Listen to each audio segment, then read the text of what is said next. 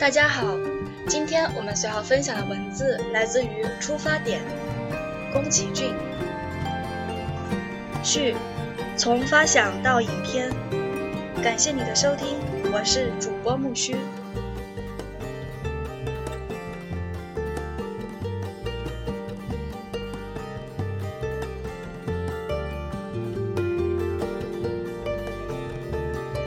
序：从发想到影片。起步，跑步，宫崎骏。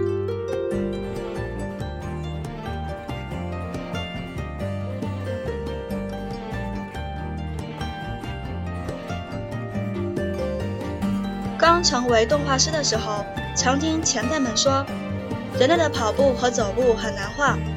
当时我入行刚上手，而且精力充沛，工作来时可以猛起来画，冲刺。移情在人物身上，凡事尽全力发挥，对表现出来的动态颇觉满意。但近来却开始觉得，原来它真的很难。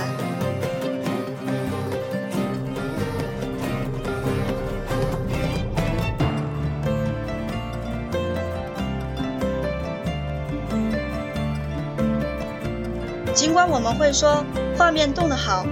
但只要画得出连续画面，拍得出一格一格的影像，看起来也是一样活动的。让画动起来，虽然手续繁琐，却不是什么大不了的事儿。走来走去，奔跑，这些符号化的动作，也正是我们做不完的工作。如果还要考虑到所有表现的行走和跑步，让让人光用看就能感受到人物的喜悦或愉快，又或是想要表达出。脚下那片大地的浑厚，让有血有肉的人类走起来也能传达出他当时的情境。甚至仅仅走上坡道那一刻，要连土地的触感能都能表现出来的话，那就太难了。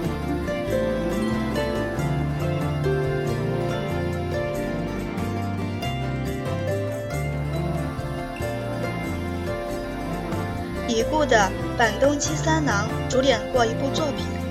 叫做《雪烟高田马场》，我只看了五段就感佩的五体投地。板东饰演的绝部安兵卫得知叔父要决斗之后，便冲往高田马场。那一段冲，他阐释的太棒了。配着刀的左半身定着不动，只用右臂前后助跑，狂奔在堤防上，穿过行人，一个劲儿的向前冲。也许是电影简介的加笔，但他跑得实在精彩。当然，那绝不足运动会上的赛跑，而是一种几近于嗯歌舞伎式的姿态，不刻板，不失张力。仅仅既由那一段狂奔，板东展现了安兵卫内心的剧烈情绪，在长镜头依旧强烈鲜明地刻画出人物的剪影，并且传递给了观众。当时我想。他真是个了不起的演员。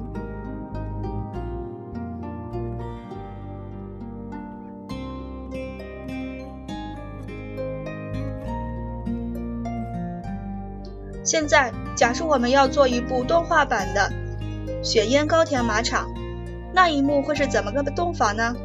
我想他的表情大概是一副拼命样，怎么个拼命法也是猜得出来的。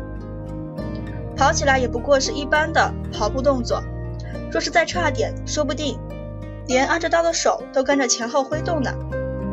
电影侠骨柔情，亨利·方达牵着女主角 Sitami 的手散步，就像是野外跳舞似的。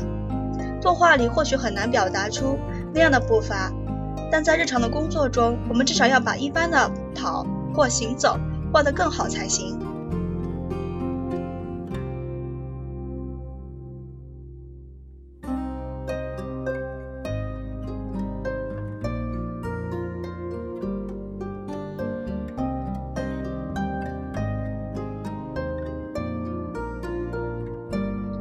跑步的基本型，宫崎骏。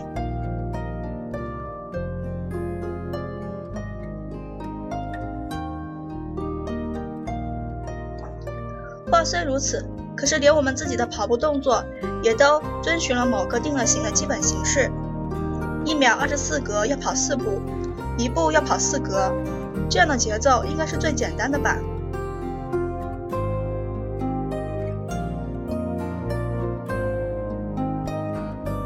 虽然在奔跑的过程中会有那么一刻是两脚离地腾空，但在这个基本型中却不见把人画在半空中的画。一步六格，若以二格为一单位，跑步的动作就被简化成三个步骤：蓄力、伸腿、贴地。虽然我们只能尽可能的找空档把离地的感觉画进去，但却不能让它像是没有出半点力似的在空中散步。不过这方式可以套用在小孩子平常跑步的模式，但遗憾的是，至今也没有人用这种方式来画小孩子跑步。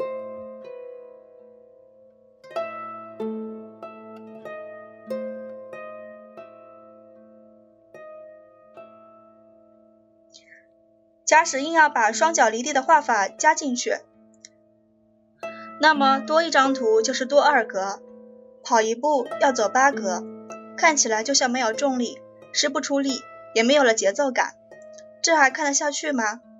换作是成年人日常生活中的轻快步伐，或者经过训练的重装兵团，长时间行军后跑起来或许是这个样子，但是。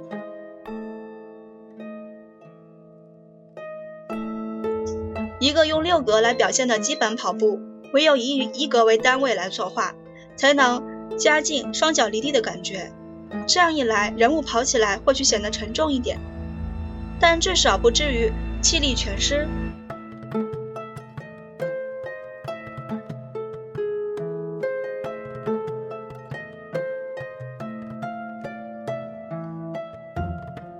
想要人物跑得更快时，或者想表现幼儿摇摇摆摆的跑开时，就用一秒跑六步，一步走四格来做。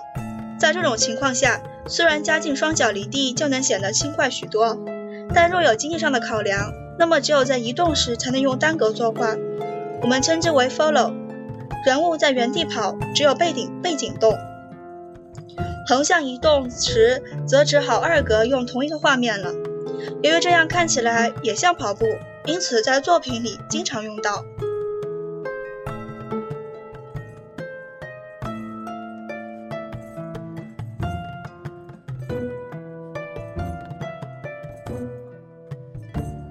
说是跑步的基本型，但其实它跟真正的人类跑步是不同之处的。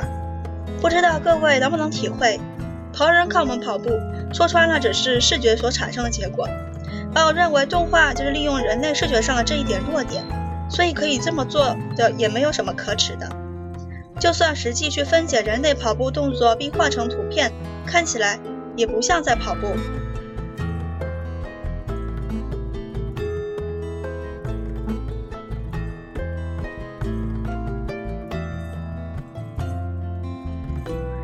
真正的跑步无法用单纯的线条和颜色来表现，因为肌肉的震动。头发或衣服的飞扬，还有，呃，肉眼跟不上的肢体摆动等，都是跑步中微妙而不可或缺的复合部分。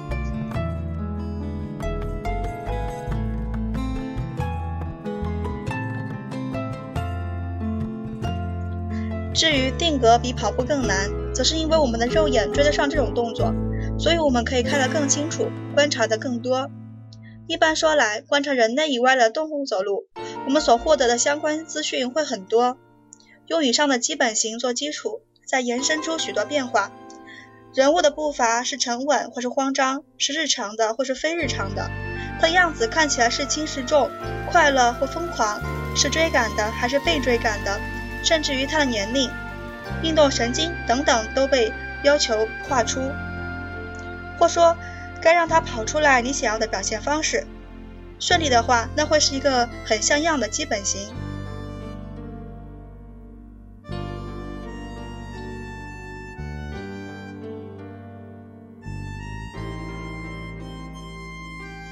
可是实际上被定型的动作很多，而遗憾的是，不少动画师便认为跑步是一种固定的姿态，模式是固定的。但在模式产生之前，不断的观察与尝试错误是必要的，然后你才有本事制造出特殊的障眼法来。在这段过程中，就算失败，跑步依然拥有奇妙的生命力。如果只知道承袭着原有的模式，却没有意识到它是一种障眼法的话，其所谓描绘的跑，便是枯燥无味的运动罢了。只要画得出连环画，画什么看起来都像在动。单单如此，就算是动画师了吗？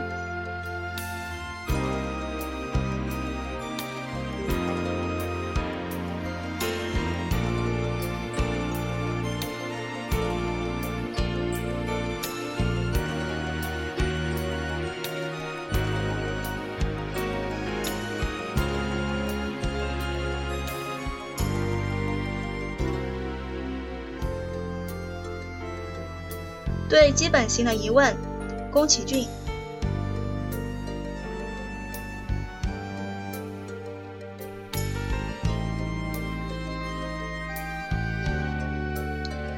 我正电视上看过一段猎人在荒漠草原中追捕羚羊的画面。猎人带着鸵鸟壳蛋做成的冰壶，藏身在树丛里，手拿着弓呃助弓和几支箭，冲出去追赶受伤的羚羊。正是这很正经的跑法，就像非洲的长跑英雄阿贝贝一样，他的跑法就很像猎人。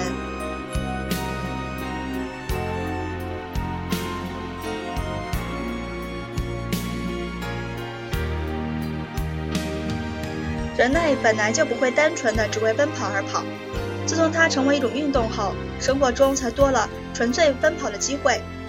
人类不是为了更快的接近目标，就是为了远离灾难才跑的。每一种奔跑应该有不同的意义。我们形容人跌跌撞撞的跑，我想那不是一种修辞，而是因为真的有那样的感觉。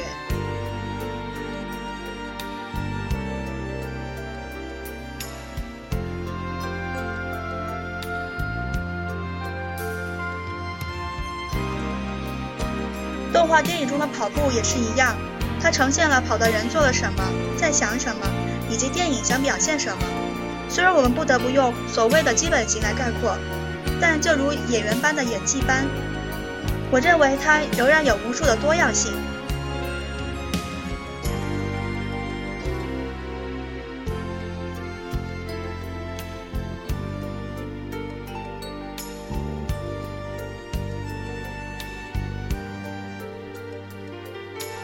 动是如此，其他也是如此。当我们在野地里跑的时候，会用不变的节奏、步调或姿势吗？而当我们在跑短程距离和长程距离时，其跑法自然也应该会不一样才是。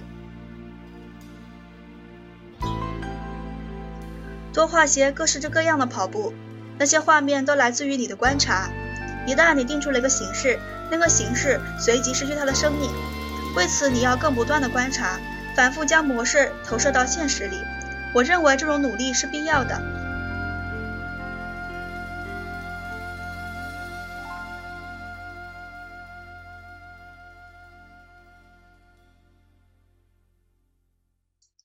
单格作画虽然辛苦，但若能做出一步五格、一步七格的跑步，应该蛮不错的。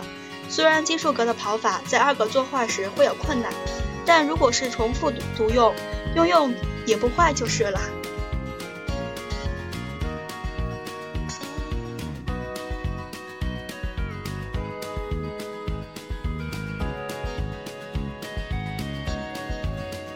假使能够花多点时间去绘制，那么在描绘反复的奔跑时，不妨把二格六张的单一跑改成两种跑型交替试试。只是加了一点点复杂的变数，跑步的动作会大大鲜活起来。这一点在目前的电视卡通中便可以仿到了。接下来更重要的是，你想透过奔跑来表现什么？如果只是模仿真实人类的跑步，那是行不通的。就算是在写实电影中，也难得有跑得好、走得好的镜头。这正说明了那是人类演技中最难拿捏的项目。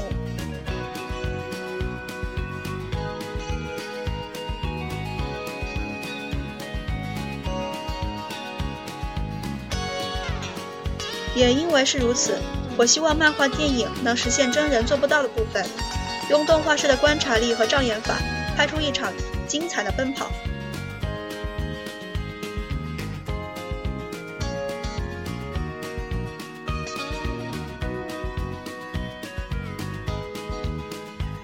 穿着沉重盔甲，手持枪刀，意识坚定的一群男子。他们跑起来的英英姿，绝不是那些散漫的临时演员所能及的。示威的群众如怒涛般奔跑，孩子强忍着泪水跑回家，抛下一切，决心离去的女主角哭喊着跑开。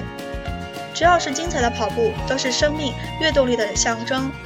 想一想，这样的跑若在画面上呈现，会给人多么愉快的感受。因此，我衷心期待。有一天能这样与这样的作品相遇。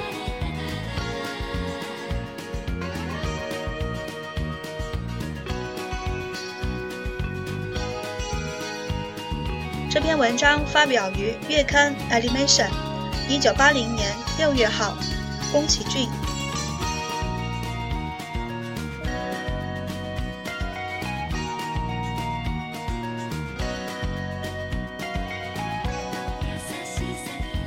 序：从发想到影片。二、交通工具思考或视觉的移动。宫崎骏。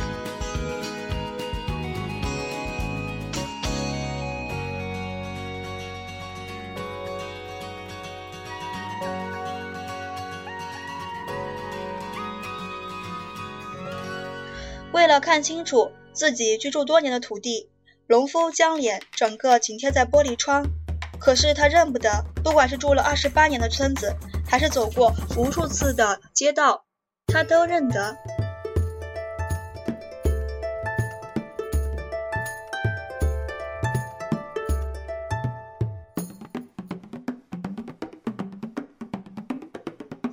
大地剧烈的摇晃，成群家畜四处逃窜，一个个屋顶飞跃而过，鸟儿们则向四面八方飞去。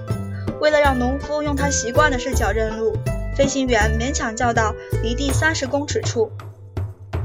飞机几乎是像一辆汽车一样飞过前方的森林。终于，农夫认出了前方的森林。这是法国小说家安德尔·马鲁斯在描述西班牙内战小说《希望》（Man's Hope） 中所写的一段文字。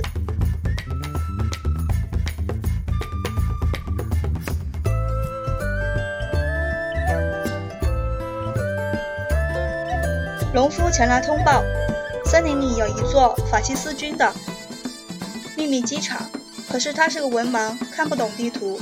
于是共和军便雇佣农夫领路，让轰炸机载着他飞过来找那座秘密机场。无论是村里土地的肥瘠，或是收成的丰平，关于这座村子的大小事儿，农夫没有不清楚的。可是当他坐上在高空中移动的飞机之后，他竟像瞎了一样。如果人类会为了看和寻找而死的话，这个农夫恐怕已经死了吧？作者如是写道。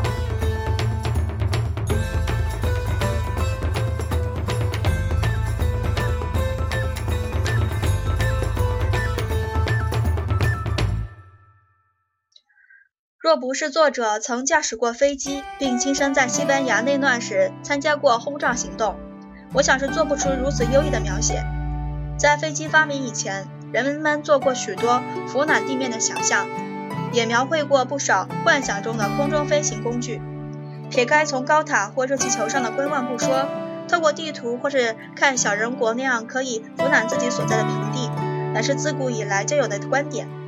可是以高速的空中或高或低移动的视角，却是在飞机发明之后才开始进入人类生活经历经验里的。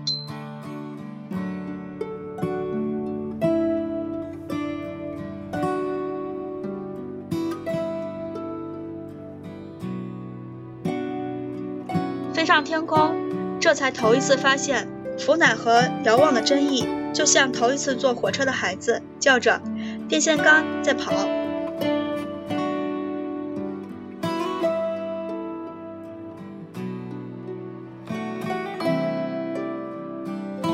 现在我们或许能隐约的想象出从太空舱里观望地球的景致，但那也是因为有太空船传回来的照片了，我们一种事前体验的罢了。移动的视角，移动工具的发达给了我们新的展望，也拓展了未知的视角。我们在画面上理所当然拉出两层、三层的景深，描绘着绵延不断的道路和草原。观众之所以毫无疑问地接受这种手法，是因为他们也同样拥有过从行驶汽车或火车上观看景物飞快流逝的共通体验。换句话说，对我们而言，交通工具的定义不只是它的形式或功能，它同时还混杂着因其形式和功能而有的移动的视线，而这也使得交通工具有了特别的意义吧。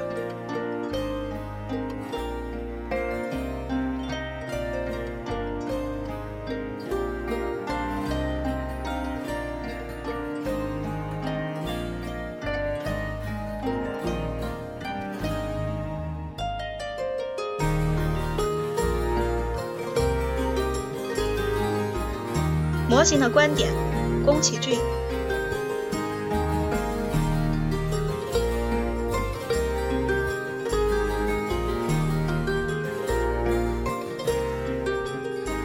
虽然我们在商业作品中画过无数的交通工具，小资脚踏车、大至太空船、战车或大型机器人，但那大多仍停留在模型的观点上。我，也就是摄影机，正端坐在房房间的一角。我朝手中的模型逼近，配合上“轰”“胖”的声音，一边用脸颊去呃摇晃模型，想象着坐在驾驶舱里的飞行员，接着对着目的地俯冲，嘴里发出“噼噼噼”或“咻”的声音。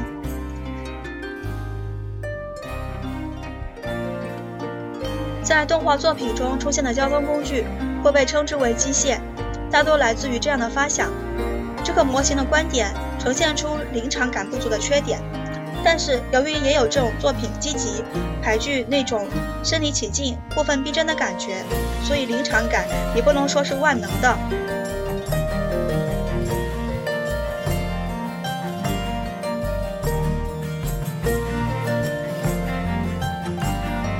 不过话又说回来，所谓的临场感。并不是局限于表现战斗的魅力，或是激烈的场景。当我们必须用它凸显某个虚构的世界的存在感时，透过模型去揣摩，则是情非得已的状况。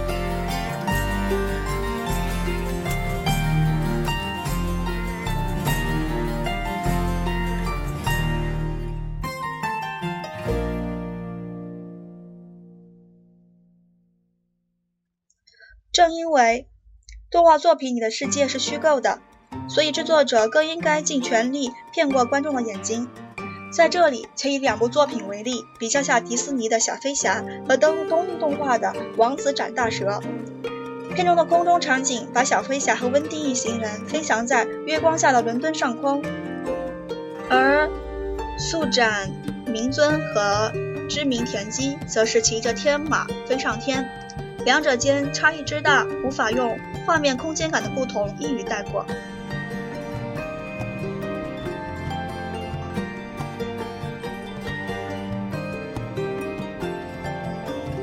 小飞侠借助飞机的视角，导入了在空中移动的经验，使得观众随着画面中的人物一同享受着置身云间的感觉。月光下，街道映出云影，如同一览无遗的景致。给人们带来一种解放感。动画师和观众共同分享了这段自由的飞行。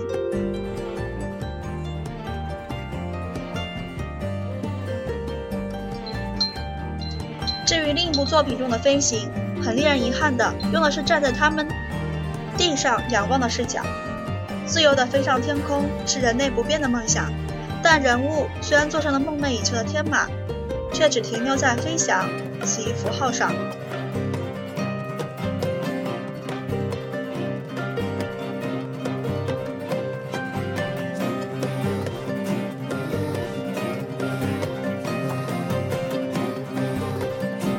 在地上奔跑也好，在天空中飞翔也好，两者只是背景的不同罢了。若是没有风，没有高度，甚至没有那份感动的话，一切又有何意义呢？天马和飞毯足以人们幻想中的魔法飞行工具。我认为它们的意义在于使人类摄影机的视角挣脱了大地的束缚。作品若能用模型观点来凑数的话，它的弱点就不让人一目了然了吗？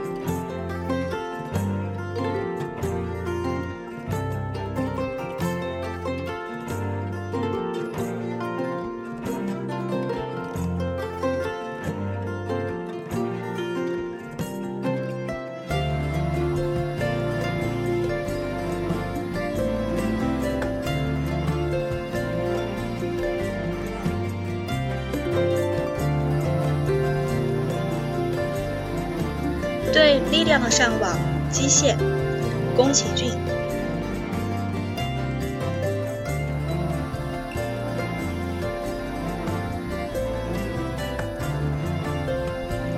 越来越多的作品的发想来源和表现方向，都只是为了呈现交通工具或称为机械的外观与功能。事实上，有不少状况都透露出创作者对机械的关注是基于潜意识中对力量的向往，于是画面往往有意识的在激起观众对力量的向往。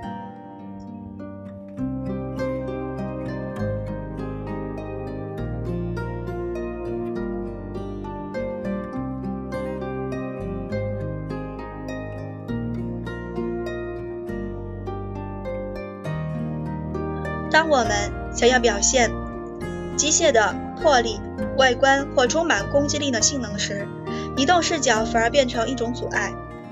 业界大量使用模型观点的理由便在如此。某个有名的模型公司董事长曾说过：“只有装了大炮的战车才好卖。”我自己也一样，从小就是一个军用飞机、军舰及战车迷。我为战争片而兴奋。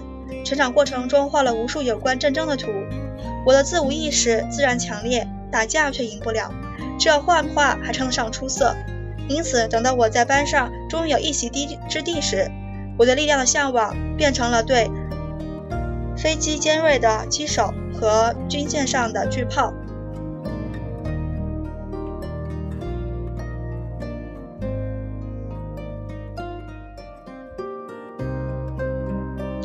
于是，在已陷入一片火海、正逐渐沉没的战舰上，直到最后一刻仍然不停开炮的战士们，或是冲进枪林弹雨、闪光中的士兵的英勇，会让我热血沸腾。一直到很久以后，我才晓得，这些人其实都是很渴望生存，而且他们都被迫做了无谓的牺牲。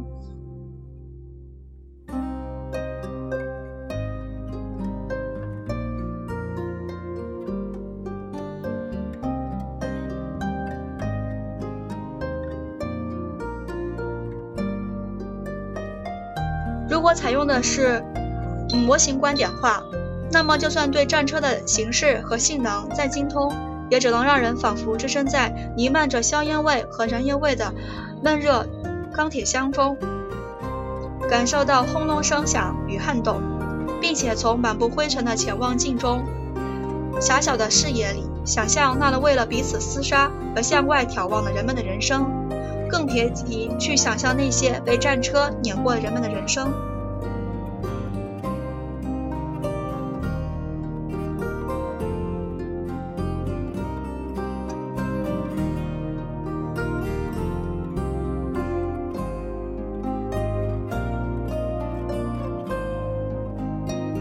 我很喜欢交通工具，也希望继续画下去，但我并不想为了激起别人对力量的向往而画。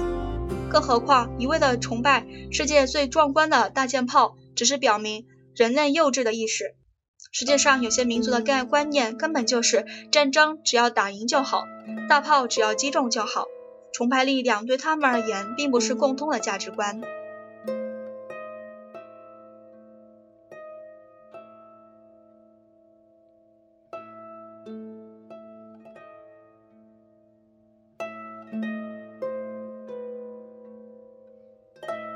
我不希望自己延续了幼儿期对力量的向往，长大后变成了一个机械狂，并自动的走向增强军备论者的道路线。我希望漫画电影里所表现出的机械，能借由着地面奔跑，在水里潜行，或在广阔天空中飞翔，帮助人们从束缚中解放。就像一辆时速可达三百公里的超级跑车跑出了最高速，也只说明了有钱人比。穷人有钱一样。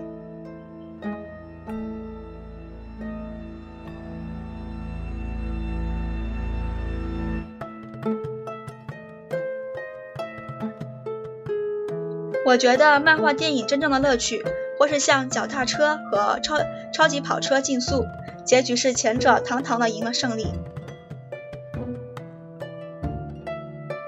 那不是刻意造成的结果。而是动画师用障眼法巧妙地欺瞒我们，让脚踏车的胜利充满说服力。能做到这一点，一定让人很愉快吧？让观众的视野随着画面的移空间移动，在其中映生出解放感，用高空中的风、云和眼下无尽的美丽大地，向大家传达由衷的问候。希望有一天，我能真正的画出那样精彩的画面和感觉。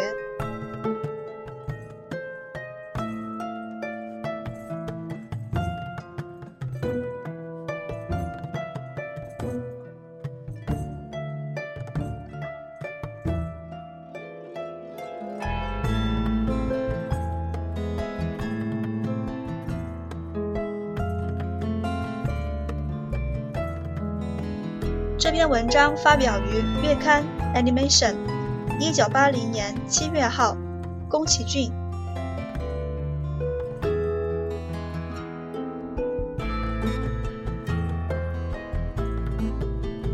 今天所要分享的文字，序从发想到影片就分享到这儿了，感谢你的收听，让我们期待下次更新吧，谢谢。